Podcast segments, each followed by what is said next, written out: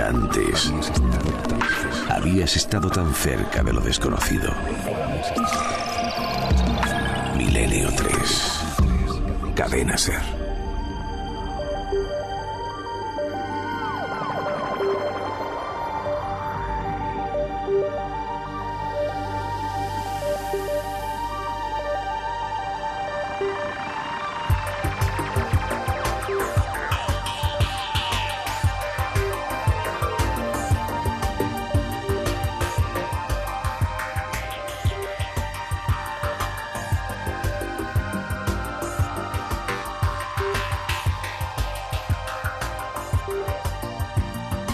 4 y 6 minutos, Noel Calero quiere despertar a todo el mundo con este Aero Oxígeno 2. Ya Michel ya.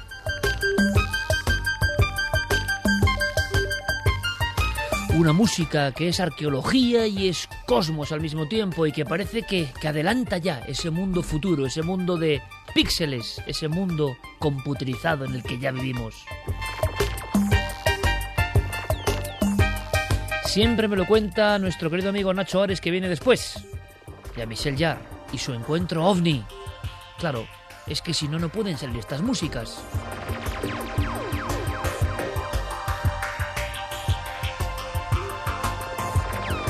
Empezamos con una información interesante. Todos los amigos de Zaragoza, atención, atención, porque más que nada, no para que vayáis, sino para que lo evitéis, si queréis, ¿no? no, hombre, para todos los amigos de Zaragoza que quieran ir, de Zaragoza y del resto de España y del resto del mundo. Que vaya quien quiera porque es entrada libre. Vas a estar dando una charla, bueno, es más que nada una conversación con los amigos, ¿no? Sí, en este caso con Maricruz Soriano. Va a ser el día 10 de abril a las seis y media de la tarde en el Hotel Centro, que está en la calle Coso 86 de Zaragoza.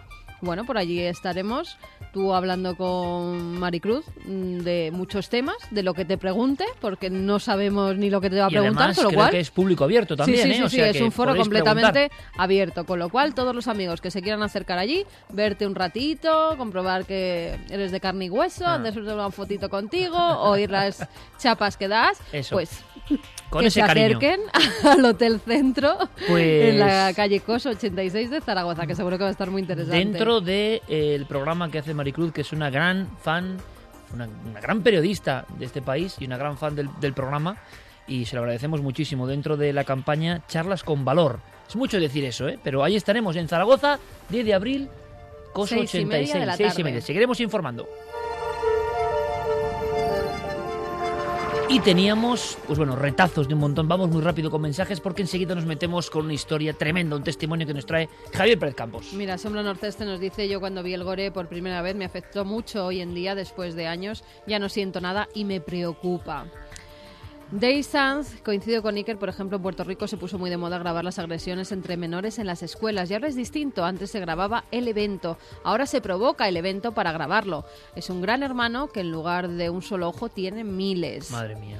Gonzalo Sáenz dice hace dos semanas en Vitoria alguien grabó que una mujer se había suicidado ahorcándose de una ventana de un hotel de Vitoria a tan solo tres o cuatro metros en una habitación contigua y se pasó por WhatsApp.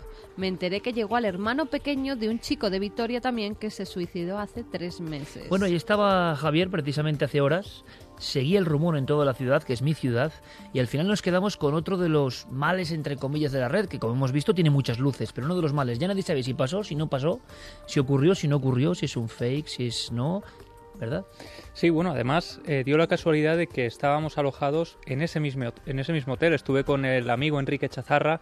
Lo primero que hicimos al entrar a la habitación fue salir al balcón para comprobar eh, si efectivamente esa era la estructura que aparecía en la fotografía, era esa.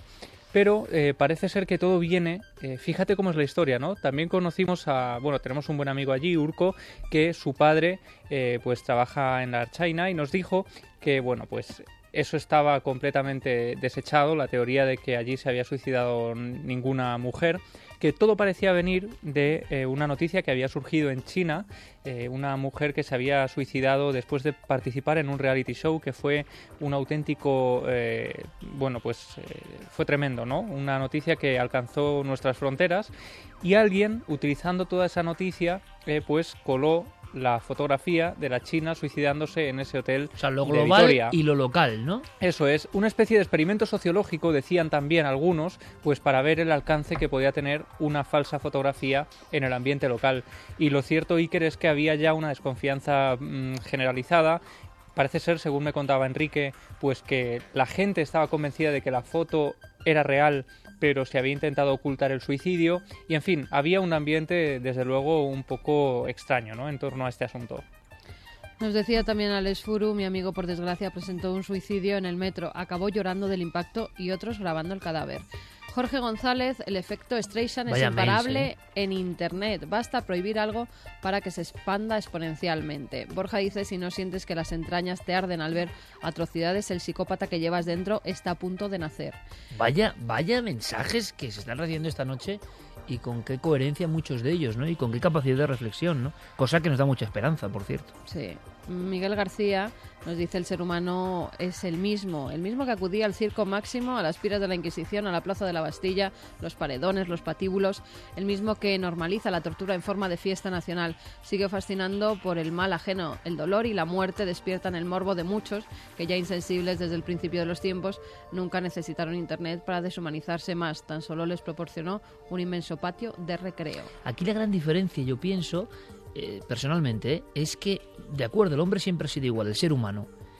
Pero los que iban al circo veían al león comiéndose al cristiano, que si lo pensamos, se queda como de cómic, ¿no?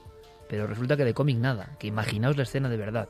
Bien, pero los niños de dos años veían esas escenas, les obligaban o podían verlas, seguramente habría ciertas normas para que el niño de dos años, me imagino, yo no lo sé, no estuviese en primera fila viendo eso, no lo sé, pero no es que el ser humano haya sido siempre igual, es que ahora tiene todo a su alcance.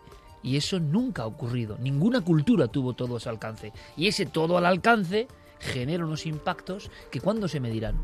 ¿Cuándo se medirán? Pedro Ubierna nos dice conozco varios que disfrutan con esos vídeos. Cuando me ponen uno les digo que son unos psicópatas y me miran raro. Sí, claro. Jaime Valiero dice a mediados de los años 80 en España los radioaficionados ya practicábamos modos digitales, Radio Packet, SSTV, etcétera, que nos permitían enviar algo parecido a los email y pequeños archivos que asentaron muchas bases de lo que hoy es Internet. La maldad existe desde el principio de los tiempos e Internet es tan solo un reflejo que nos ayuda a darnos cuenta de la verdad, nos lo decía Raúl. Juan Diego, el golpe que recibe el cerebro al ver uno de esos vídeos brutales es catastrófico. Días para sanarlo.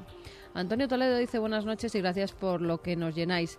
Es triste e incomprensible la creación de Internet en manos de todo el mundo sin control. Nos pone en bandeja un arma sin seguro. ¿Por qué? ¿Por qué no controlan la seguridad? ¿Por qué no nos enseñan lo peor de nosotros mismos? ¿Por qué quieren que aprendamos? ¿Por qué? Y lo peor, ¿con qué fin y hasta dónde llegará? Gracias de todo corazón. Ese mensaje yo creo que resume prácticamente el sentir, ¿no? También Eh, nos decían que hace 23 años eh, hizo la primera conexión a Internet desde Unix en modo texto. No había web, lo más parecido era lo que se llamaba Gopper. Sí, se accedía sí, Gopher, ¿no? desde universidades y algunas empresas, cosas Sí, como señor. el Telnet y el FTP era lo que se usaba mucho. El email también en modo texto, naturalmente. La velocidad de conexión era de aproximadamente un KB kilobytes o Sí, pero K- serían baudios, ¿no? Imagino. Pero bueno, No sí, sé. sería un- sí, pero vamos, un K por segundo que da nada. o sea, En el mejor de los casos, una internet orientada a la educación. ahí está ese sonido. Ese Ahí el- me trae Noel. el módem. Es eso. Escuchad, escuchad y recordad con nostalgia, por favor.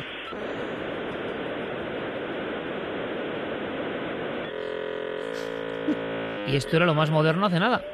En fin, Y ahí el no vértigo, ¿eh? Y ahí no te conectaba. Ahí no conectaba, nunca. Dice que era una internet orientada a la educación y el aprendizaje, más colaborativa y con más concepto de comunidad de usuarios que se ayudaban entre sí. Nos lo decía hasta Álvaro que se Canteiro. abrió de una forma definitiva y bueno, ya hay un poco de todo.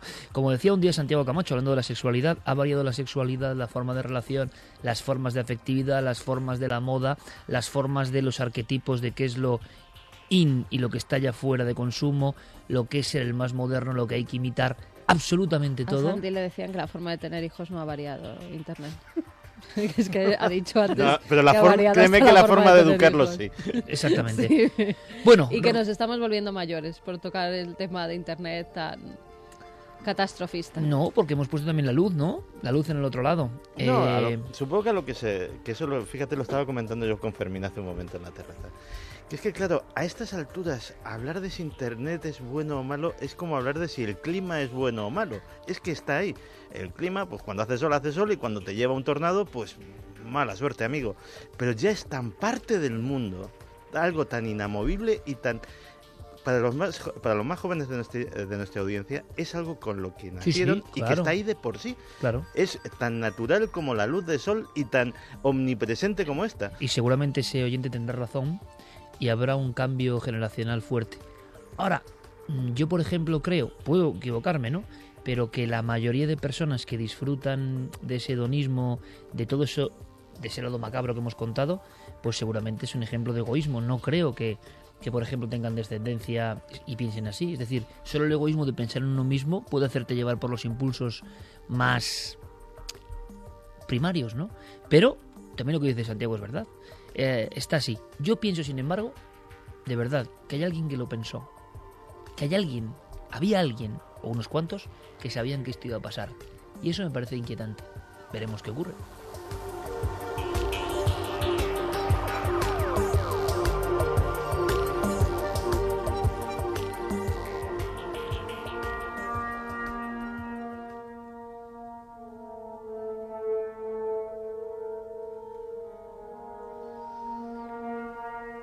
Esta historia nos ha impresionado. Esta historia no tiene nada digital. Esta historia tiene la conexión con el otro lado, posiblemente. Podríamos llamarla el anillo, Javier.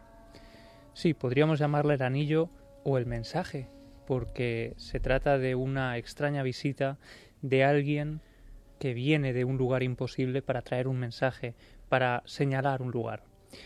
En este caso, Iker, vamos a conocer la historia de Juan Carlos, una persona eh, que por su profesión está constantemente ligada a la muerte.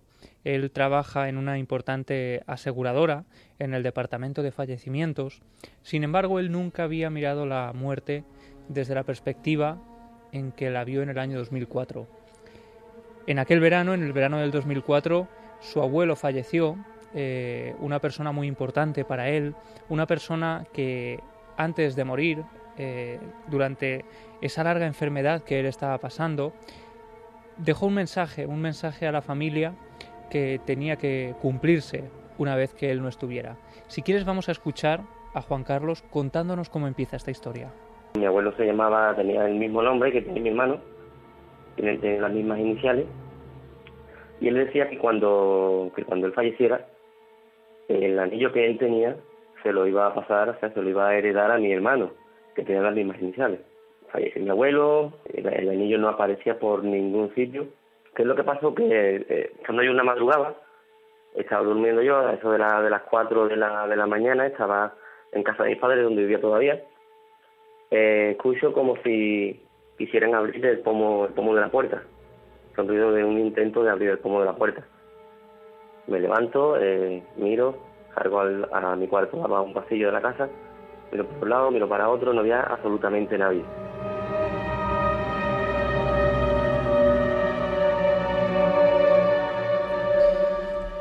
Él está completamente despierto, de hecho se levanta de la cama como él cuenta, se incorpora, comprueba que no hay absolutamente nadie, sin embargo él estaba escuchando esos ruidos eh, muy contundentes, ¿no? como si alguien estuviera intentando entrar en el dormitorio. Es entonces cuando decide eh, volver a la cama pensando que puede haber sido fruto de su imaginación y es ahí, en la oscuridad del dormitorio, cuando recibe una visita inesperada. Vuelvo para atrás, me acuesto y en el momento de girarme veo que me encuentro a mi abuelo justamente al lado derecho de la cama. Era una persona físicamente total, vamos. El- lo único es que no tenía piernas, sino era del, de medio cuerpo hacia arriba.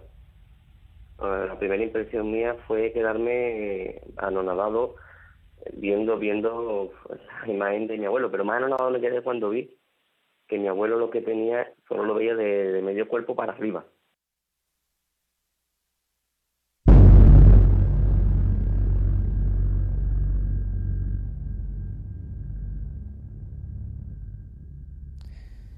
Juan Carlos se queda paralizado ante esa imagen, ante una imagen que él describe como eh, muy chocante, ¿no? Por un lado el contraste de que es su abuelo, de que es su abuelo tan nítido que le parece una persona, Sin embargo, de cintura para abajo es imposible porque no se sostiene, no tiene nada con lo que sostenerse. Es solo un torso flotando en mitad del dormitorio. Y cuando cree que esa escena no puede ser peor, ocurre algo insospechado, y es que el anciano, que había sido enterrado unas semanas antes, empieza a hablar. Empieza a hablarme la, la voz, su misma voz, moviendo los labios y demás, y me empieza a, a comentar de que el anillo que se estaba buscando, que era que iba para mi hermano heredado, lo tenía mi abuela en una chaqueta suya en su casa. Claro, yo lo, lo, cogí, cuando reaccioné un poco me eché para atrás, porque digo, vamos, será, un sueño, me, volví, volví a girarme otra vez y no, vamos, había desaparecido completamente.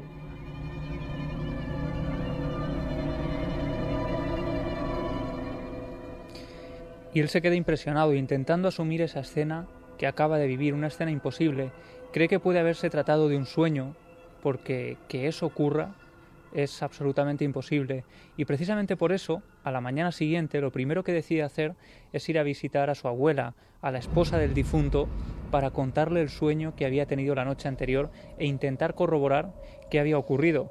Entre otras cosas, porque la mujer había asegurado que iba a donar la ropa del difunto a, una residencia de ancianos. Y por eso quería comprobar cuanto antes esa ubicación tan clara que el abuelo había dado la noche anterior. Y esto es lo que ocurre cuando llega. A la mañana siguiente, cuando me levanto, digo, lo primero que voy a hacer es ir a casa de mi abuela. Llamo, me abre la puerta y lo primero que mi abuela me dice, me dice, ven, entra y no te vayas a asustar. Me dice, mira los cuadros de la casa, cómo han aparecido todos. Habían aparecido los cuadros de la casa, habían totalmente cambiado de sitio. Me, le comento lo que, a mi abuela lo que, lo que me había pasado esa noche y decidimos ir los dos al, al, al, armario a buscar en la chaqueta a ver si era cierto que, que, el anillo estaba ahí. Abrimos el armario, mi abuela metió la mano en el bolsillo, efectivamente el, el anillo estaba en la chaqueta.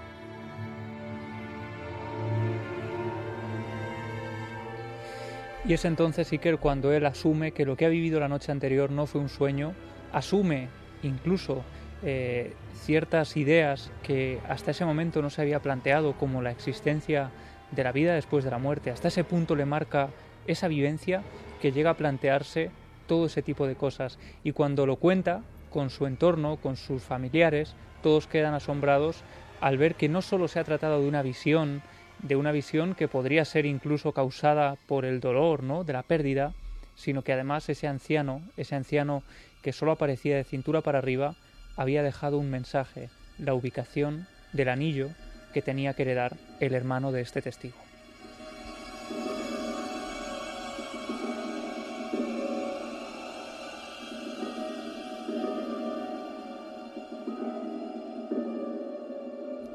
Cuatro y 23 minutos. Es Milenio 3 en la cadena Ser y acabamos de escuchar una historia real. El anillo nos llegaba a través de un mail importante, uno de los grandes inventos de la humanidad que duda cabe, y con esa honestidad. Ahora, menudo caso, menuda historia, mm, vaya descripción, no sé clara si es muy normal, un torso. Es curioso porque muchos de los mitos antiguos, cuando se aparecen los difuntos, les falta parte del cuerpo, que es lo mismo que surge en toda la iconografía de lo misterioso. Por otro lado, esa difícil frontera entre la realidad y el sueño. Y especialistas, como decíamos antes, que cuando ya no creemos en nada, la puerta de los sueños es el único momento donde la psique y lo misterioso nos habla. Como ya en el raciocinio y en la vigilia hemos dejado de creer en nada, eso otro, que claro que existe, se manifiesta de la única forma que puede hacerlo ante un escéptico, sus propios sueños. Y ahí está esa delgada línea, pero desde luego, alguien vuelve de la muerte para una cosa como un anillo. La pregunta escéptica y hasta lógica es, bueno, ¿y por qué no dan el secreto de la vida eterna? ¿Por qué nos dicen es prohibido, como le nos contaba Santiago Camacho? Es decir, ¿por qué no revelan algo que nos dé luz a todo el mundo? No. Es todo mucho más extraño. Y de repente alguien se aparece para una cosa que debe tener su importancia secreta. Pero es un caso de libro, ¿eh? Es un caso de libro perfecto eh, de los que contábamos la semana pasada. Sí, además, eh, bueno, puede que no sea una cosa fundamental para la humanidad, pero a quien le ocurre le cambia. Para siempre, es verdad. Y quizá el cometido de estas cosas es que esa persona cambie para siempre y que ahora Hombre, quién claro, sabe, esté cambiando a otros muchos contando este caso a través de este micrófono. En este caso parecía importante, ¿no? Porque se iba a donar esa ropa y justo antes de que se hiciera eso, eh, se aparece ese abuelo para que el anillo permanezca en la familia, como algo importante, como algo suyo que se transmite a un nieto. Claro, y también la duda, ¿no? De por qué se aparece a esta persona, Juan Carlos, y no a la persona que iba a recibir el anillo. Pues quizá porque tenía que ser así, porque quizá la otra persona lo habría tomado como un sueño y no habría hecho el menor caso, quién sabe. Pues sueño o realidad, abrimos el archivo de Clarataoces para viajar a otro suceso. Un suceso que ocurre en Mejorada del Campo, Clara, si no me equivoco. Efectivamente, en Y- una localidad próxima a Madrid. Y voy a decir, hablamos del año 96, investigación en vivo y pedimos disculpas por la calidad del material de audio. ¿Por qué? Porque, y esto es lo bonito y creo que lo agreste ¿no? de- de- de- del propio archivo de Clarataoces, en ningún momento fue confeccionado o fue investigado para su emisión o con el objetivo de ser escuchado por todos, de ser compartido. Es una investigación personal de nuestra compañera y amiga, como tantas hemos hecho, ¿no? No con un sentido puramente periodístico, sino de saber. Así que en esta grabación vais a escuchar a veces niños de fondo, voces. No os asustéis, porque todo es No absolutamente natural. Exactamente, todo es natural y está ocurriendo en plena investigación, porque es una casa de tres plantas, si no me equivoco, una casa donde nunca pasaba nada hasta cierto momento y una familia muy numerosa. Sí, es una casa efectivamente de, de tres plantas, eh, como digo, en una localidad próxima a Madrid, Mejorada del Campo. En esta casa vivían efectivamente diez personas, los padres, la abuela, eh, cinco hijas, un niño de un año y medio aproximadamente y su madre. Y, y, bueno, pues de las hijas son unas edades mm, más bien jóvenes, e incluso en etapa de adolescencia, ¿no?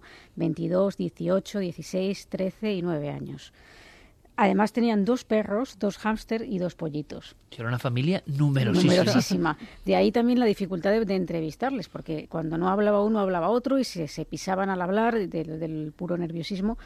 Y es difícil de, de- de poder a lo mejor tener un testimonio como el que hemos tenido antes, eh, que nos ha traído Javi Pérez Campos. que ¿no? está grabado por Javier para ser emitido en la cadena SER, pero lo, también lo bonito es cómo la investigadora llega en ese momento, hace ya, parece mentira, Clara, 18 años, e irrumpe en la monotonía familiar de una casa de campo y pone su grabadora y también ahí está la verdad agreste, ¿no? Es lo que estaba pasando en ese preciso instante, de alguna forma. Sí, además mm, tengo que decir que, bueno, me gustaría darte las gracias públicamente por mm, casi eh, meterme en estos archivos. Me has forzado, entre comillas, ¿no? Nada A- es casual, tú lo sabes.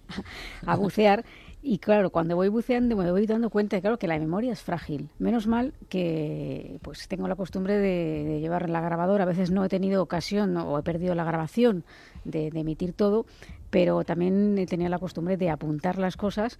Y, y al escuchar, por ejemplo, esta grabación, yo había cosas que no me acordaba. Como por ejemplo, que una de las cosas que decían que les ocurría es que una flauta que tenían una de las, de las niñas, eh, porque estaba estudiando flauta en el colegio, sonaba sin que nadie la soplara. A veces algo tan gráfico y sencillo como eso, ¿no? Yo recordaba antes en la redacción un título de película que siempre me impresionó mucho de la posguerra española, El diablo que toca la flauta, no tiene nada que ver, pero un sonido de una flauta que está ahí, que nadie toca, pues ya te mete en una dimensión. Vayamos punto por punto con la investigación. ¿Qué es lo que ocurría? ¿Qué pasaba? Bueno, pues ellos se, habían mudado ahí eh, en octubre del, del año 95 y hacia abril del año 96 ya no podían más. Es inmediato, prácticamente en cuanto llegan eso empieza a suceder. Sí, además, eh, a mí una de las cosas que me hizo sospechar, en principio, que pudiera tratarse de un fenómeno poltergeist más que de fenómeno de casa encantada, es el hecho de que ellos venían eh, rebotados de otra casa en, Málaga, de donde procedían, en donde también les hab- habían estado ocurriendo cosas de, este tipo. Y, entre unas cosas y otras, al final decidieron venir a Madrid y, se mudan a esta casa, que como decimos es un, sitio aislado en el sentido de que tiene, o sea, no hay vecinos de al lado, no la flauta no era el vecino de al lado, vamos a decirlo así. un chalet unifamiliar, tres plantas. Mm. Y, bueno, pues eh, una de las cosas que, que, empezaron a ocurrir es ya directamente, eh, no quizá en el primer momento, ¿no? O sea, primero empezaron cosas más sutiles, pero una cosa que coincidían dos de las hijas es que veían un ser, un ser de, aproximadamente un metro cincuenta y cinco centímetros, es decir, un ser pues más bien bajito, con barba, eh, eh, vestido de negro y con ropa de época, lo que es una especie como de capuchón o algo así. Y bueno, nos lo, nos lo va a contar una de, de las hijas un poco así lo que, lo que ella advertía. y la otra muchacha también. Lo ve también. Lo ve, pero abajo en el garaje. No puede ni entrar. En el garaje no entro. Yo cada vez que entro, porque yo me voy a las seis y media así, como si alguien está esperando que, a que baje, cierro la puerta y todo. Y esta mañana no podía cerrar la puerta, me costó un trabajito. ¿Y es el mismo señor lo que veía o es otra persona? No sabemos si es el mismo o no. En una zona de garaje, en la planta baja, las niñas afirman que han visto esta figura. Bien, sí. prosiguen los acontecimientos. Eh, en el garaje, pero también lo veían en uno de los pasillos. Que volvemos con los pasillos. Siempre la misma figura, alguien muy bajo de estatura, con una especie de barba y un capuchón. Sí, de hecho, yo les pedí que me hicieran un dibujo por separado. ¿Y está ahí? Y tenemos aquí uno de los dibujos y tenemos otro y vemos que se parece. Lo que pasa es que, eh, claro, la forma de dibujar es distinta, pero las ropas, en uno de ellos observamos que no hay pies también, en otro sí hay pies. Y, bueno, pues eh, esto les producía pues, una gran inquietud, porque ya eran cosas, vamos a decir, palabras mayores, ¿no? Pero para palabras mayores yo creo que podemos escuchar el testimonio de la madre, que nos cuenta cómo eh, los fenómenos no solamente se limitaban a cosas que, bueno, podríamos decir que son más subjetivas, ¿no? Como una visión en un momento determinado, quién sabe, ¿no? Pero qué ocurría también en, otros lugares de la casa, la, los objetos se desplazaban, se cambiaban de lugar y se escuchaban ese, sonido cuando estaban moviéndose solos.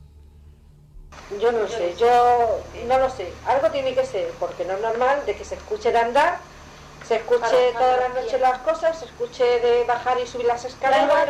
En la, en la cocina la mesa me la, me la dejan de ir así contra la pared y tengo una, una banqueta ahí donde tú has puesto la máquina esa o el bolso. La, la, tenía yo abierta en la cocina y la estaban trasteando la otra noche. Perras aquí, yo no sé, las perras no ladran. Ahora sí ladran, tengo la negra, que esa no ladraba para nada y no para esa boca de ladrar. No para esa boca de ladrar. Lo que estamos viendo es una panoplia amplia de diferentes fenómenos que la han tomado con una familia, que imagino que la angustia se percibía cuando estabas allí. Eh, ellos sí, sí, estaban angustiados porque, mm, sin ir más lejos, la noche anterior a, estar yo ahí, eh, les había ocurrido precisamente eh, lo de la, una especie de visión de, las, de estas siluetas, ¿no? Y bueno, pues estaban ya un poco alterados. Eh, Toda la familia lo compartía, claro, es decir, nadie dudaba del fenómeno, nadie quedaba al margen. Mm, había una persona que quedaba, que quedaba al margen hasta ese momento que había quedado, que era la abuela. Pero no porque ella eh, no, no percibiera cosas, sino porque se había intentado que mantener al margen, porque era una persona muy mayor y, entonces habían intentado que ella no, eh, no fuera, mm, por lo menos participe de, esas, de esos temores que tenían. Lo que pasa es que cuando, eh, cuando la abuela eh, toma conciencia de lo que está pasando, pues resulta que ella dice, ah, pues es que a mí también me han pasado cosas.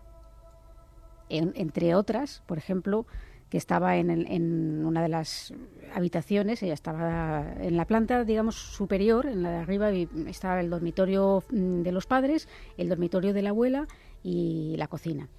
Y en un momento determinado eh, quisieron entrar en la habitación de la abuela y no podían. Como si alguien hubiera cerrado o atrancado la puerta, eh, no, era forma, no había posibilidad de abrirla y hasta que no desistieron en su empeño la puerta no se abrió, cosa que había pasado también con una de las hijas. En el dormitorio de la hija eh, tenía unas yo les pregunté que si eran religiosos, si tenían eh, imágenes de este estilo, eh, religiosas. Y al hilo de eso me decía que una noche pues que estaba en la habitación, que ya sí que tenía una imagen religiosa en la habitación, el padre también intentó entrar para preguntarle algo y vio que no podía, que no podía acceder a la habitación, no estaba cerrada con llave, no estaba cerrada con un pestillo, no estaba cerrada de ninguna manera y hasta que el padre no desistió esa puerta no se pudo abrir.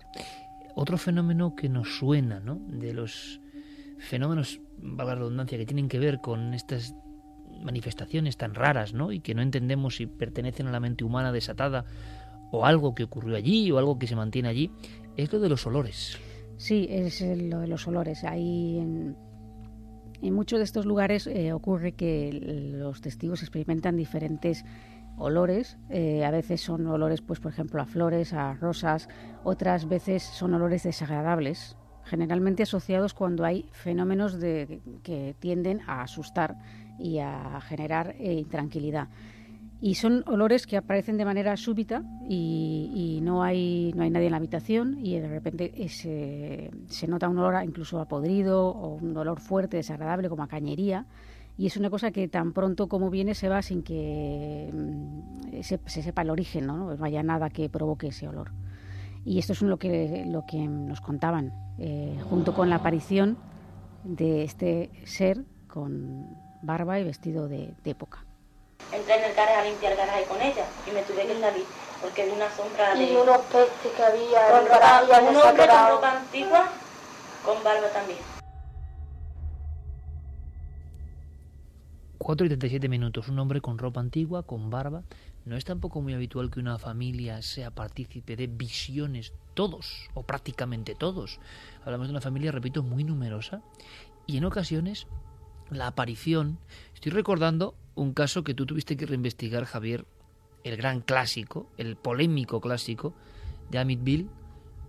Eh, hay un momento en que las apariciones de una figura ensotanada en el pasillo, y no es la única vez, dicen, ha coincidido o con enjambres de insectos de un aspecto ponzoñoso o con olores fortísimos que daba la impresión podían ser motivados por trozos de carne podrida o, algo similar, o sea, a ese nivel ¿no? de desagrado en otras casas. Y aquí vemos que también surge la aparición al mismo tiempo de ese ambiente infecto ¿no? Eh, invadiéndolo todo. Sí, ese ambiente desagradable que pone de manifiesto que algo no muy positivo eh, está teniendo lugar en ese lugar, en es, valga la expresión. Eh, lo curioso es que eh, eran fenómenos bastante variados. Como yo digo al principio, yo pensé que se trataba de algún fenómeno tipo poltergeist, porque al ser eh, una familia tan numerosa, con hijas en edades adolescentes, en edades difíciles, una de ellas sonámbula, que es una de las que precisamente tenía esa, esa visión, una de las visiones de, esa persona, ¿no? de esa figura extraña con barba. Eh, yo pensé que podía tratarse realmente de un poltergeist viniendo de otra casa donde ya habían pasado cosas, es decir, como si esto les persiguiera, más que el lugar, eh, son ellos alguien que lo provoca. ¿Te has encontrado, por cierto, casos, Clara, de familias que van de un lugar a otro peregrinando y durante mucho tiempo tienen esos fenómenos alrededor? Alguna vez eh, ha habido casos en los que, pero no más de dos casas realmente, o por lo menos he estado yo donde O sea, que yo es como una leyenda que también da mucho miedo, eh, ¿no? De, de nos va a seguir esto, pero que luego en la casuística que tú has controlado tampoco es tan mayoritario, ¿no? No, no es tan mayoritario porque además los, los poltergeists eh, se caracterizan porque suelen ser eh, cortos en espacio de tiempo, ¿no? Y esto es lo que me llamaba la atención, que llevaban como siete meses con esta historia. Mm, quizá aquí había una especie de fenomenología un poco mm, extraña. Es decir, por una parte estaba la, la poltergeist, podría ser alguien que lo provocaba. Había una especie de contagio psíquico con tanta gente de edades eh, tan jóvenes que se, a lo mejor pueden ser más sugestionables en un momento determinado entre sí, que se contagiaran. Pero claro, a mí hay algo que, que me llamó la atención y es que en eh, lo que vamos a escuchar a continuación, una de las hijas nos habla de que oía unos murmullos de voces y que al mirar hacia el tejado, que en el tejado precisamente una de las cosas que ocurría es que se oía como si cayeran piedras por la noche, observa unas siluetas. Y luego comentaré por qué me parece bastante importante esto. Dije, mamá, digo, calla, calla, digo, no escucha a nadie. Me dice, yo no escucho a nadie, digo, calla, calla. Y de pronto empiezo a escuchar, yo qué sé, como, como voces, pero yo no, yo no sabía lo que era, como voces. Y me, me por mirar por la ventana y vi como siluetas de sombra ahí asomándose, mirando. Y me-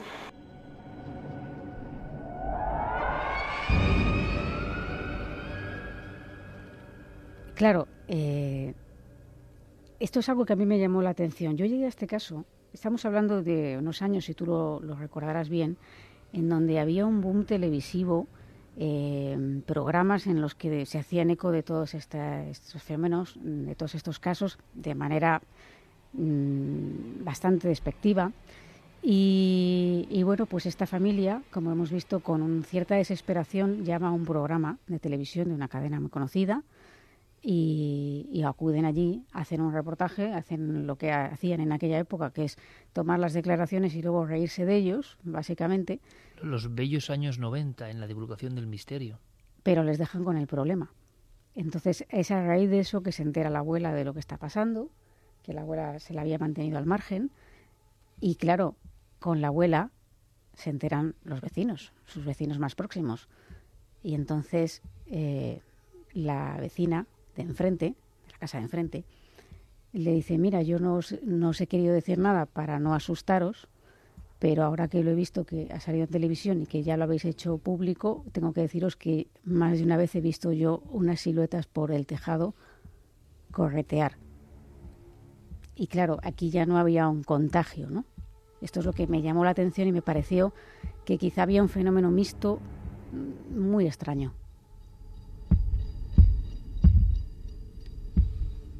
Para rematar todo este rosario de historias que son muy variadas en una misma casa, algunas seguramente motivadas por la propia angustia, el estrés creciente ¿no? que se vive en un núcleo familiar cuando algo no encaja. Y un núcleo familiar numeroso, con lo cual las posibilidades de ver como en un cluedo ¿no? quién, puede ser el causante, si puede haber algún tipo de fraude, si alguien está presionando a otros por algún motivo, si alguien se siente mm, con poca atención y es la forma de llamar la atención de la familia, en fin, lo que a nivel de la psicología y la psiquiatría siempre se ha comentado en torno a estos sucesos. Hay algo que parece bastante objetivo y es los animales. Antes escuchábamos cómo una de las perras, por ejemplo, se volvía como loca ladrando a una zona concreta, bueno, historias que hemos conocido, pero esto sí es más anormal, la muerte de muchísimos animales en ese hogar, en tan corto espacio de tiempo. Sí, eh, nos lo contaba en este caso el padre. Como decimos, ellos venían de otra casa donde habían tenido muchos animales, pero al llegar a esta, pues parece que los animales que les gustaban bastante eh, no aguantaban mucho, así igual que las plantas tampoco. He tenido los animales y todo lo que me da. Pero sí, se mueren. Todos. Lo Yo mismo tuve- perros mueren pájaros, todos se mueren. Muy breves declaraciones sacadas en el contexto de la investigación, repito, no para ser emitidas y Clara Tauces nos permite, y creo que es un lujo, disfrutar de todas estas investigaciones en nuestro país, casos cercanos, no de faltirse a no sé dónde, y con familias que qué habrá sido también, ¿no? Quizá no estén escuchando, quién sabe, ¿no? Ojalá lo hayan superado y ojalá todo esto haya sido una pesadilla momentánea, ¿no? Pero, eh, bueno, ahora reflexionaremos sobre cómo trataba lo- la tele estos asuntos De todas y, formas, y qué, y qué, perdóname Clara, qué mochila les dejaba a veces a los protagonistas del Sí. misterio, ¿no? Pues sí, sobre eso quería comentar algo y es que mm, apenas un par de meses después de, de estar allí, nosotros hicimos mm, pruebas psicofónicas con jaula Faraday en este caso, no salió nada, Nada. nada.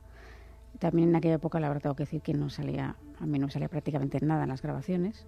Hicimos fotografías, tampoco se detectó nada extraño, pero no aguantaron la presión y apenas dos meses después de estar allí eh, me comunicaron que se marchaban de la casa.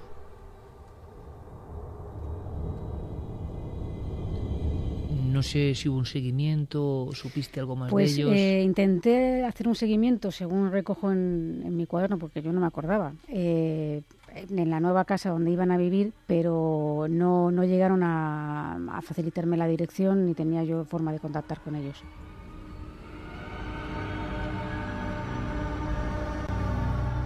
Una de tantas historias, ¿no? Que además lo ha dicho Clara muy bien, eh, potenciada negativamente en este caso por los medios de información, Santi, Javi, Carmen, Clara. Es decir, aún hay personas hay mm, que critican, ¿no? Yo creo que en eso se ha mejorado bastante en general, pero los que hemos vivido esa época y los que hemos rechazado muchas ofertas televisivas en esa época, sabíamos muy bien lo que se pretendía con el misterio. Se acudía hablar con estas personas, se les prometía un trato más o menos serio, por lo menos de testimonio, y luego ya en plató se dedicaban a reírse de ellos abiertamente, a hacer burla, algunos presentadores que todavía están por ahí, o en radios. Su profesión era hacer burla de otros, que debe ser algo que tiene que llenarte de orgullo, ¿no? Y conseguir a toda costa la audiencia riéndote de pobre gente que lo está pasando mal, tengan razón, o estén viviendo una ensoñación, o una angustia, o lo que sea. Pero la actitud del periodista que va de listo y que se ríe del otro, que se pone en una posición superior, ¿no? A mí lo que me sorprende es, bueno, muchos no han sobrevivido, ¿no? Muchos de estos a nivel mm, del trabajo me refiero, porque la televisión también tiene sus normas y sus leyes y va variando, pero hay que esforzarse mucho para empezar a variar cuando todo está a la contra.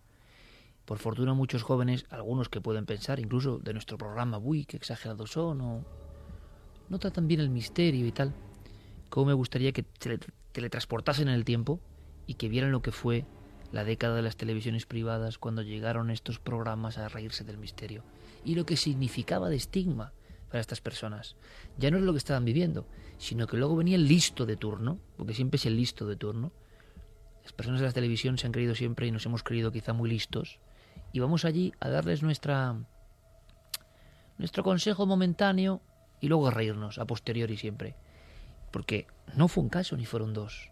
Hubo muchas familias que realmente se vieron lapidadas televisivamente solo por con el objetivo de ganar la audiencia y yo no sé, yo no sé, si luego con el doble objetivo de reírse de estos temas y que a ver quién se atreve luego a contarlo. Es decir, si tú ves que de tres o cuatro familias se han reído a viva voz en programas de máxima audiencia, ¿qué familia que lo está viviendo va a pedir yo a un periodista? Pues bueno, pues te, te fías más del brujo Morgan o de no sé quién, que por lo menos no vas a ir en televisión, y igual sales trasquilado de la misma forma, ¿no? Evidentemente. Pero el daño que hizo, porque he sentido mucho lo que has comentado, una familia, ¿no? Con su verdad, que está viviendo eso. Llegaba el reportero de turno y aquello era la muerte. Eh, las prácticas eran abiertamente eh, delirantes y de un mal gusto atroz. O sea, se hizo todo lo que tú dices y cosas eh, peores, el ir a filmar un vídeo eh, presentándote como un periodista interesado en el asunto, etcétera, etcétera, y luego variar los montajes de las entrevistas, variar los montajes de los reportajes eh, para sacar de contexto determinadas frases, determinados testimonios, etcétera, etcétera, y que eh, el testigo pareciese un personaje a medio camino entre lo ridículo y lo patético, que no lo era, pero todos sabemos que en una sala de montaje de televisión se pueden hacer eh, prácticamente eh, Pero milagros. siempre en lo mismo sentido, ¿verdad, Sí, Santiago? Y yo pensando, ¿era solo por la audiencia, por hacer la gracia? ¿O había un cometido, es un poco el mismo diálogo que hemos tenido antes con Internet, o había un cometido profundo, o es ser muy conspiranoico, en de verdad dejar esto a la altura de la basura durante mucho tiempo?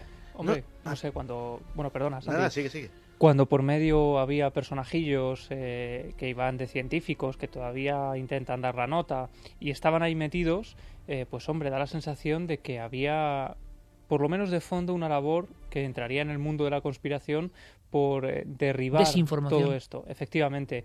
Y desde luego salían haciendo el payaso, se quedaban a la altura del betún, eh, pero ahí estaban, ¿no? Intentando hacer parecer que el misterio pues eran cuatro personajes eh, pues que salían en este tipo de programas Es habitualmente. que, si, si me permitís, yo, yo recuerdo, claro, no voy a mencionar el programa ni nada, pero sí que puedo decir que, que ese programa, ese mismo programa, a mí me llamaba casi a diario para pedirme teléfonos y testimonios de, personas. Claro, entonces cuando yo a lo mejor em, pues les ofrecía algún teléfono de algún testigo de algún caso que a mí me parecía importante o interesante eh, y especialmente em, por su naturaleza serio y el testigo adecuado para salir en un medio de comunicación y hablar de algo así, me decían, no, no, si es que no, yo lo que quiero son frikis.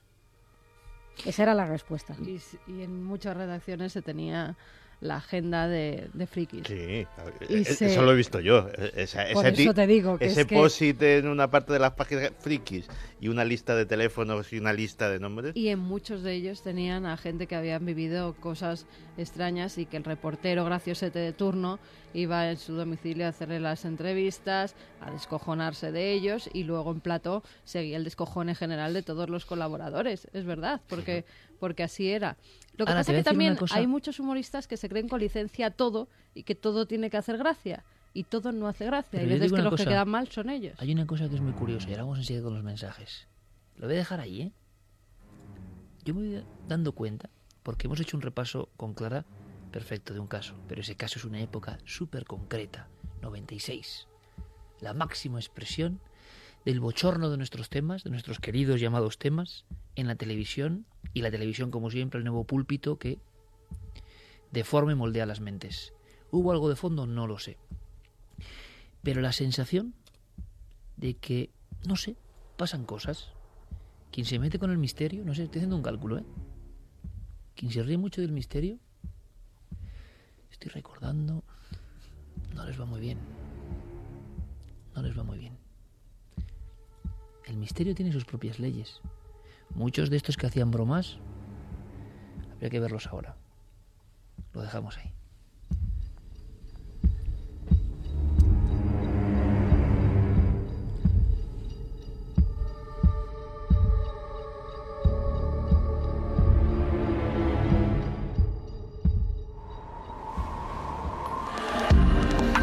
Nunca antes habías estado tan cerca de lo desconocido. Milenio 3. Cadena Ser.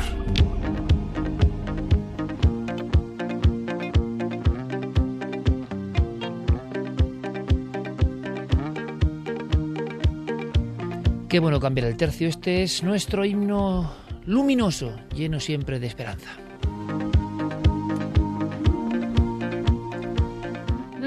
Fernando. Nos dice, queridísimo Iker y equipos, escribo porque soy seguidor de Milenio 3 en podcast de iPhone y de Cuarto Milenio en la 4. Muchas gracias por los programas que hacéis cada día más enganchados. Os escribí porque en Castellón yo escuché durante varios días lo de LUM, pero en esta ocasión no es por eso. Escribo para deciros y pediros dos bendiciones milenarias para mis gemelos. Es bueno, una para uno. bendición doble.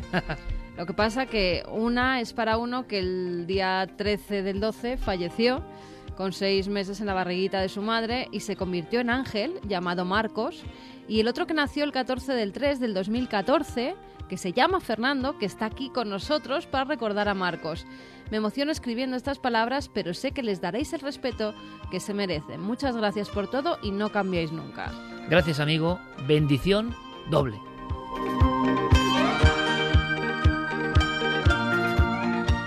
José Manuel nos dice, hola equipo de Milenio, me gustaría comunicaros que el pasado martes nació en Alicante una nueva milenaria, Lucía.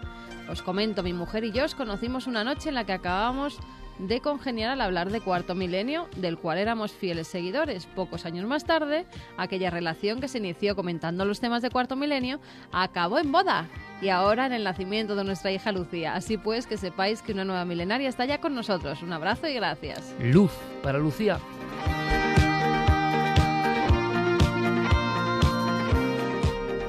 Roberto Cabello, que en breve, brevísimo, estará en el mundo un nuevo milenario, su Increíble, sobrino ¿eh? Samuel Cabello, y como no, una bendición milenaria. Ahí va.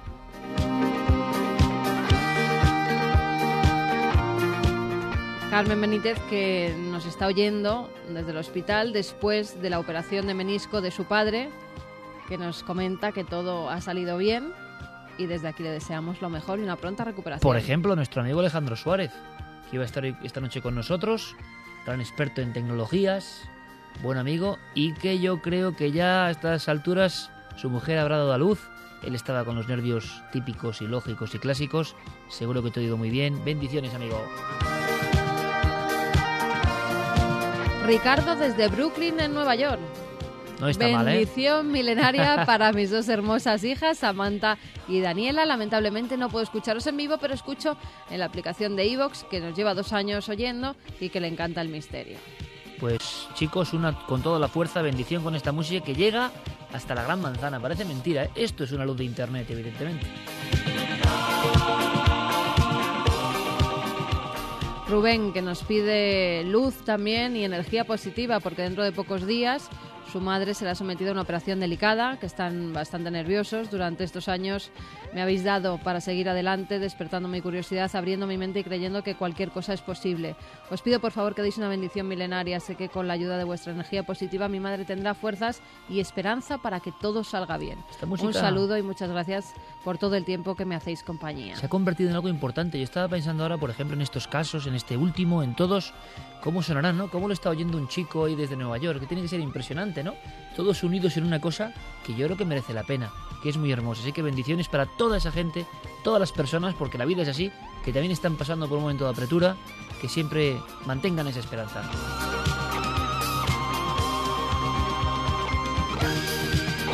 Rosa María Portal nos dice por tantas noches de información y compañía, hoy os estoy escuchando porque tengo a mi perrita hospitalizada en casa con suero y tengo que estar pendiente de ella. De cualquier forma, Yanis también es una milenaria peludita porque os escucha conmigo todos los sábados y Aquí no también géneros ni entre humanos, ¿no? semana escucha también la perrita los podcasts. Así que bueno, se une a Merlín y a Tao que también nos oyen. Desde México, en Guadalajara, Terry Escamilla, que nos encanta su programa. Sigan igual el misterio está en cada rincón del mundo y ustedes saben analizarlo de maravilla. Enricote, que es su cumpleaños y que no ha ido de fiesta solo por escucharnos. Enricote es un tío sabio. Hugo Yamid nos escucha desde Colombia hace ya seis años y me parece que un programa como este nos ayuda a despertar. Creo que todavía, y esta es la fuerza de la red, no somos muy conscientes de lo que significa hablar de Nueva York, de México, de Colombia, y nosotros como si nada, ¿no? Como bueno, vale. ¿Y cómo llegar a nuestras voces? ¿Cómo llegar a nuestro eco? ¿Cómo llegar a nuestra ilusión por hacer nuevas cosas? En fin, al final somos como la nave de los locos un poco, ¿no? O como decían los viejos pintores como el Bosco. Ha sido un placer, como siempre, estar delante de este micrófono e intentar pasar un buen rato en general, ¿no? Reflexionando y analizando hoy con cosas que habitualmente no están en las primeras planas, pero que creemos que son importantes, que influyen. Y como estamos en una época de tanto cambio general, qué bueno es tener otra opinión diferente. Somos muchos y yo creo que tenemos esa bandera de la positividad por encima de todo. Aunque algunos de los temas den mucho miedo, eso no tiene nada que ver. Es el espíritu que nos mueve, lo que nos une y que siga así por mucho tiempo. Don Santiago Camacho, mañana, ni más ni menos, porque había novedades, pero tampoco tantas, ¿no? Todo como con mucha nebulosa, no se sabe nada en el fondo de dónde está el avión de Malasia. Mañana hay dos cosas importantes, Santi. Una que tiene que ver con el presidente Adolfo Suárez y con su visión ovni registrada por el Ministerio de Defensa en 1980 y algo que yo creo que es muy interesante y que quiero que anuncies en un flash, que es vale lo de Malasia, pero y en España. En España hemos tenido casos impresionantes, incluso algunas de las más increíbles gestas aéreas de todos los tiempos que se han llevado a cabo por españoles han estado marcadas hasta el día de hoy por el misterio. Y de eso y de muchos otros casos de aviones desaparecidos en España o españoles vamos a hablar. Te esperamos mañana, Santiago, gracias como siempre. Fermín, gracias. Noel, gracias. Guillermo, Diego, todo el equipo. Clara, hasta mañana. Hasta mañana. Don Javier Pérez Campos, recién llegado de investigaciones. Mañana mucho más, seguiremos sorprendiéndonos. Hasta mañana, compañero. Hasta mañana. Y mañana sobre las 11 más o menos, ¿no? Ya, ya ni sé dónde vamos ni cuándo vamos, pero 11, 11 menos cuarto, más o menos. Bueno, si queréis, si tenéis a bien, estáis ahí con nosotros e iniciamos otro viaje audiovisual. Hasta mañana. Esta mañana Iker además con un colaborador de excepción, como es Fernando Cámara, el piloto de caza que persiguió el ovni de Manises. Nuevo colaborador en la nave del misterio que está ahí con nosotros para traernos documentos oficiales que no tiene nadie. Yo creo que nunca un piloto de combate, un comandante y piloto de caza ha colaborado con un programa de misterios investigando él. Merecerá la pena. ¿Y sabes qué es lo primero que cuenta? Adolfo Suárez. Documentos del ejército. Testimonio ovni. Habrá que verlo, ¿no? Sed muy felices, amigos. Hasta mañana.